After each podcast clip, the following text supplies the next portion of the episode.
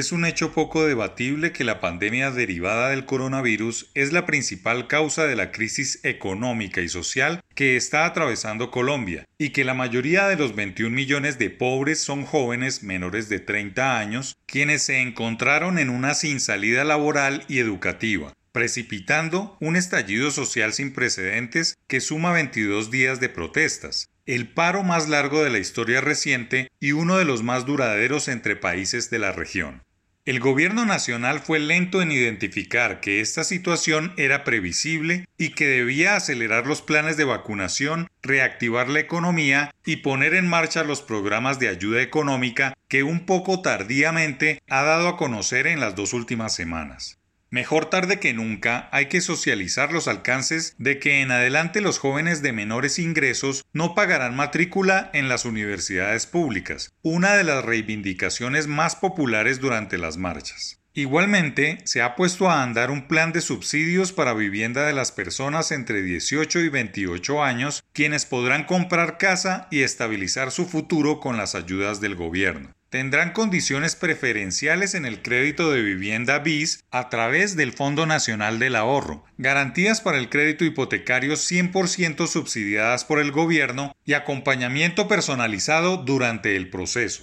Además, se podrá financiar hasta 90% del valor de la vivienda para que se reduzca la cuota inicial. La tercera medida es una ambiciosa línea de crédito para esta misma población, a quienes quieran emprender en el sector rural. A estas políticas públicas elocuentes para los jóvenes en educación, vivienda y créditos blandos, se pueden sumar otras como el subsidio a las empresas que les generen trabajos, plan que ha subsidiado el equivalente a 25% del salario mínimo a las compañías que cumplan con este requisito. Nunca antes un gobierno en la historia reciente había habilitado un paquete de medidas que favorecen a los más jóvenes del país, que representan más de 18,5% de la población. La educación del desarrollo personal arranca con el empleo y en ese sentido se da el subsidio a las empresas que generen trabajo para jóvenes, pero lo más importante de la batería de proyectos para esta población, cercana a los 8 millones, es el apoyo al emprendimiento rural. El articular de esta idea es el Banco Agrario, que se enfoca en egresados o estudiantes de los últimos semestres en carreras universitarias, tecnólogas o técnicas para que monten sus proyectos productivos y no tengan que aventurarse en las grandes ciudades por un trabajo.